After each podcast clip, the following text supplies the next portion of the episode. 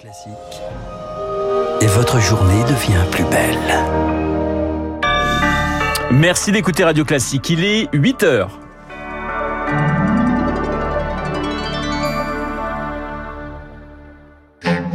La matinale de Radio Classique avec Renaud Blanc. Comment lutter contre le harcèlement scolaire Dès cette semaine, une heure de sensibilisation sera organisée dans tous les collèges de France. Un sauvetage miraculeux. Quatre enfants ont survécu 40 jours dans la jungle colombienne, livrés à eux-mêmes. Une leçon de survie. Et puis, nous irons en Ukraine où la contre-offensive de Kiev a bel et bien commencé. Nous en parlerons avec le général Dominique Trinquant. Radio. Classique. Et le journal de 8 heures nous est présenté par Lucille Bréau. Bonjour Lucille. Bonjour Renaud, bonjour à tous. Une heure de sensibilisation au harcèlement scolaire dans tous les collèges de France cette semaine. Un mois après le suicide de l'INSEE, 13 ans dans le Pas-de-Calais, une heure pour rappeler la manière dont les réseaux sociaux peuvent accentuer les phénomènes de harcèlement. Annonce hier du ministre de l'Éducation Papendiaï, annonce qui en a surpris plus d'un, Lucie Dupressoir. Ce n'est que vendredi que les principaux de collège ont été informés de cette séance de sensibilisation, avec un week-end seulement pour la préparer. Une communication aux abois, dénonce Bruno Bobkiewicz, secrétaire général du syndicat des personnels de direction. Ça ne ressemble à rien en termes de stratégie éducative. On ne bâcle pas un sujet parce que l'actualité nous y oblige. Et donc ça mérite mieux qu'une séance de dernière minute du jour au lendemain. D'autant que cette heure de prévention au cyberharcèlement tombe au pire moment de l'année, quand beaucoup d'élèves ne sont déjà plus en classe. On est à l'avant-dernière semaine avant les examens qui mettent fin quasiment à tous les cours. Lui n'organisera pas cette séance dans un délai si court. Il préfère attendre la rentrée pour la construire correctement. Même son cloche du côté du SNES FSU, il faut un travail de fond. Olivier Ralui, secrétaire national des conseillers principaux d'éducation. C'est toute l'année qu'il faut le faire. Si on fait une semaine de sensibilisation, mais qu'ensuite au quotidien, dans l'établissement, on n'a pas les personnels qui plus est formés pour répondre à ce problème-là, eh ben on fait chou blanc. Un sujet qui pourrait être abordé demain. Le ministre de l'Éducation doit tenir une visioconférence avec tous les chefs d'établissement du pays. L'éclairage de Lucie Dupressoir, c'est la 17e qu'elle affronte en un an seulement. Elisabeth Borne fait face aujourd'hui à une nouvelle motion de censure portée par la NUPES après l'échec jeudi dernier de la tentative d'abrogation de la retraite à 64 ans. Les députés Rassemblement national emmenés par Marine Le Pen la voteront. Le coût à présent, le coût astronomique des violences sexuelles sur mineurs. 9 milliards 700 millions d'euros par an, c'est le coût de ces violences pour la société, chiffre donné par la Civise, la commission indépendante sur l'inceste et les violences sexuelles faites aux enfants. Un chiffrage qui prend en compte les effets sur la santé tout au long de la vie, les frais de police et de justice.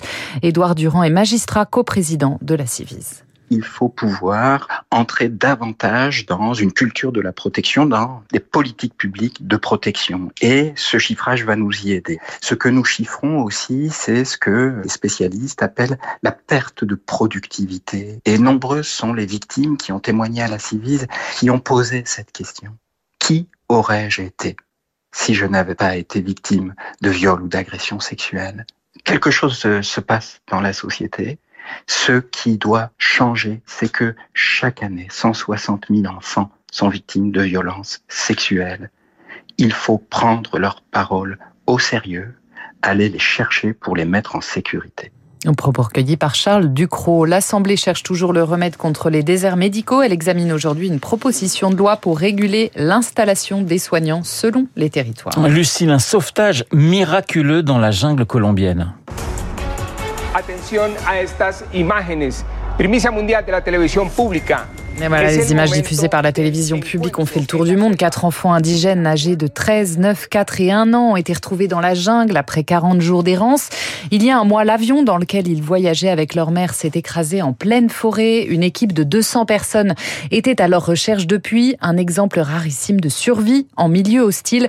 Selon Damien Lecouvé, il est aventurier spécialiste de l'Amazonie. Il y a une diversité terrible en termes de plantes, en termes de fruits et notamment énormément de choses qui sont pas comestibles. Si vous ne savez pas qu'est-ce que vous pouvez manger, vous pouvez pas le deviner. Moi qui connais vraiment bien la forêt, j'ai même moi-même du mal à imaginer les difficultés qu'ils ont eues dans leur quotidien parce que vous avez les assauts des insectes, les fourmis, les moustiques, la chaleur, l'humidité, c'est quand même quelque chose d'extrêmement difficile. Une histoire où on a quatre enfants dont un bébé d'un an de 13 mois, mais ça relève du miracle. Il n'y a pas à, mon, à ma connaissance, d'histoires connues ayant engendré 40 jours de survie en jungle, en totale autonomie, sans nourriture, sans rien. On a du mal à quantifier l'exploit que ça représente. Les enfants se reposent désormais à l'hôpital. Ils devraient y rester entre deux et trois semaines. 8h 8h05 sur Radio Classique, direction à présent l'Ukraine. L'Ukraine et cette question, la contre-offensive a-t-elle vraiment commencé? C'est en tout cas ce qu'a affirmé ce week-end le président Zelensky. L'Ukraine qui a annoncé hier la reconquête de trois villages dans la région de Donetsk.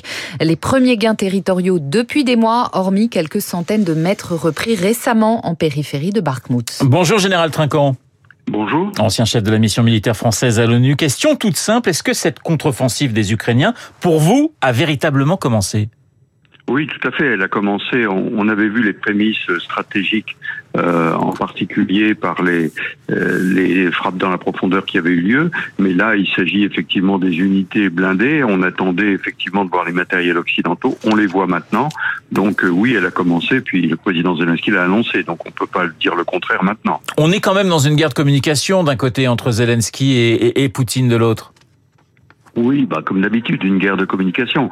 Le président Poutine, de toute façon, euh, va toujours nier les résultats obtenus par l'Ukraine, mais je trouve que d'une certaine façon, il est assez modéré aujourd'hui en, en, ne criant pas victoire tout de suite.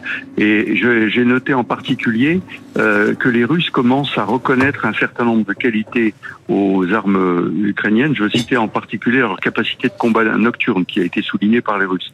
Donc c'est un sujet intéressant. Ils reconnaissent euh, que, que les Ukrainiens ne remportent pas la victoire immédiate, mais ça on s'en doutait, mais qu'il y a un certain nombre de, de facteurs positifs euh, pour l'armée ukrainienne. Général Trinquant, l'OTAN entame aujourd'hui les plus grandes manœuvres aériennes de son histoire, manœuvres qui sont coordonnées par l'Allemagne. On veut montrer l'unité des membres de l'OTAN. On envoie ce message direct au Kremlin oui, bien sûr. Il faut rappeler que l'OTAN est une euh, alliance défensive. Donc euh, le but est d'arriver à montrer euh, un effet dissuasif. Et dans l'effet dissuasif, il y a la montée en puissance des forces au sol, mais bien sûr aussi la capacité aérienne, qui pour l'instant, il faut le noter, les Russes n'ont pas montré euh, beaucoup de qualité euh, dans les combats aériens, les avions russes ne venant pas dans le ciel ukrainien pour l'instant.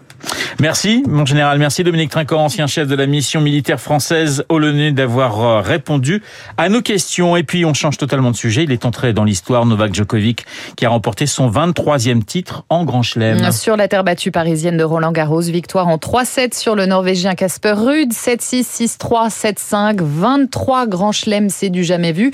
Une performance qui laisse admiratif l'ancien capitaine de l'équipe de France de Coupe Davis, Guy Forger. Je crois que génétiquement, il n'est pas fait comme tout le monde. Euh, il a le, le, gabarit parfait pour le tennis, une capacité à se remettre au travail jour après jour, le talent de remettre son cœur à l'ouvrage jour après jour pendant 15, 20 ans. C'est quelque chose d'unique. Je ne sais pas comment il fait. Dans deux jours, il sera sur le court encore, à l'ombre des regards, euh, tout seul avec son staff. Il va, il va taper la balle 4 heures par jour sur gazon et il va se préparer pour essayer d'arracher un nouveau titre à Wimbledon. D'où vient cette énergie, ce goût du travail, euh, de la perfection? C'est prodigieux. Ça, c'est un aspect qui, pour moi, est inexplicable. Guy hier, à propos du stratosphérique Novak Djokovic. Djoko qui redevient ce matin numéro 1 mondial. Merci Lucille, le journal de 8 heures présenté par Lucille Bréau. Lui aussi, il est dans une forme olympique et il se prépare pour Wimbledon. Euh... Mais si c'est Guillaume Durand. Vous parce que, que des Marseillais dans votre journal. Forget Marseillais, vous, êtes Marseillais. Mais oui, enfin bon, c'est aussi l'ancien capitaine de Coupe Davis. Hein, quand même. Oui, bien voilà. sûr. Salut Renaud, salut Lucille, salut mon cher Tabar. Le programme, mon cher Guillaume. Alors, vous savez que les États-Unis, vraiment un pays, euh, c'est un pays fantastique. Euh, et du point de vue euh, de la législation aussi, puisque donc Trump est visé par 37 chefs d'inculpation. Donc c'est demain que ça lui tombe dessus. Et aux États-Unis, vous pouvez faire campagne en étant inculpé, voire même campagne quand vous êtes condamné. Vous pouvez faire campagne en prison, par exemple. Donc Laurent Saïm, qui connaît tous ces problèmes par cœur, va évidemment rentrer dans le détail pour mieux vous informer sur l'antenne de Radio Classique, puisque vous parliez tout à l'heure de l'Ukraine, puisque la contre-offensive qui redémarre. Sachez que Trump, dans son atmosphère ou son sa logorée, euh, d'abord il va avoir 77 ans cette semaine. Et il a dit, euh, moi l'Ukraine, euh, élisez-moi, et deux jours après c'est terminé. Voilà. Je vais voir Poutine, c'est terminé. Donc ils ont intérêt les Ukrainiens à se dépêcher de vous remporter la victoire. À écouter Laurence dans un instant après Guillaume, parce que elle va vous décrypter ce phénomène. Et on n'oublie pas Luc Ferry, évidemment, dans Esprit Libre, à 8h40. Autre phénomène dans un autre genre. Merci, il est 8h10.